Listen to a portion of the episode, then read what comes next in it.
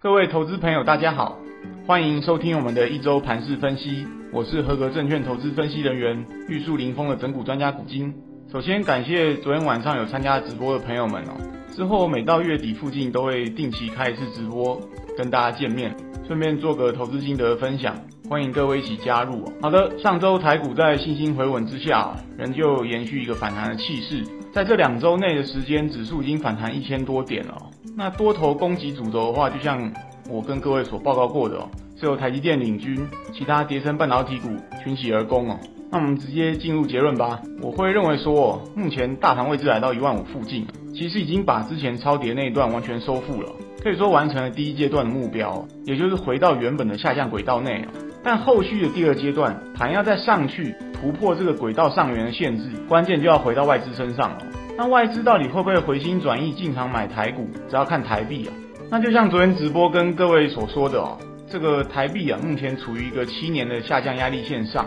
那如果说突破三十的话，是很有可能一路向北。在这种状况之下，外资肯定又会恢复原本的大卖超。所以说，对多方来讲的话，就只能希望美元自此之后开始走弱，让台币升了一段之后，再靠外资热钱来带动台股反弹延续了。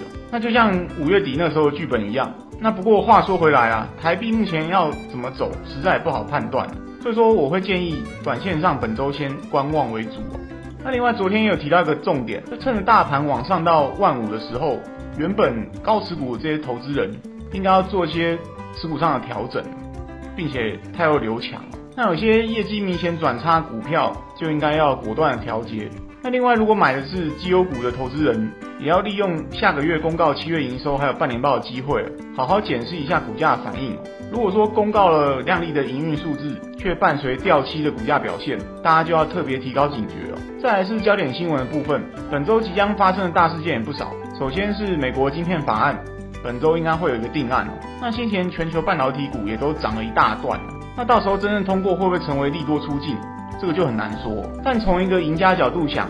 总之，半导体股有赚先跑绝对不会错，留些给别人赚也可以啊。那另外一件大事当然就是 A B D 的这个利率会议哦。那虽然说目前市场的预期就是升三码底定，但是不确定的是股票与债券两大市场到时候会怎么反应，这一点还是需要仔细观察哦。那最后我们来看一下上周的强弱势族群，筹码集中强势股仍然是以台积电为首的半导体股。持续在进行评价修复的动作。那至于筹码发散弱势族群，也跟上周一样，包含了船厂还有金融股。那针对金融股这边呢，上一集的节目我建议大家要抢反弹的话，买叠升电子还是优于金融。那上周刚好又出现了南山人寿的这个净值风暴的事件，让相关寿险股的股价备受压抑。那这边坦白说啦，我之前好几集的节目一直提醒各位，金融股上半年未实现投资损失的问题哦，那各位尽量避开。不过到了现在。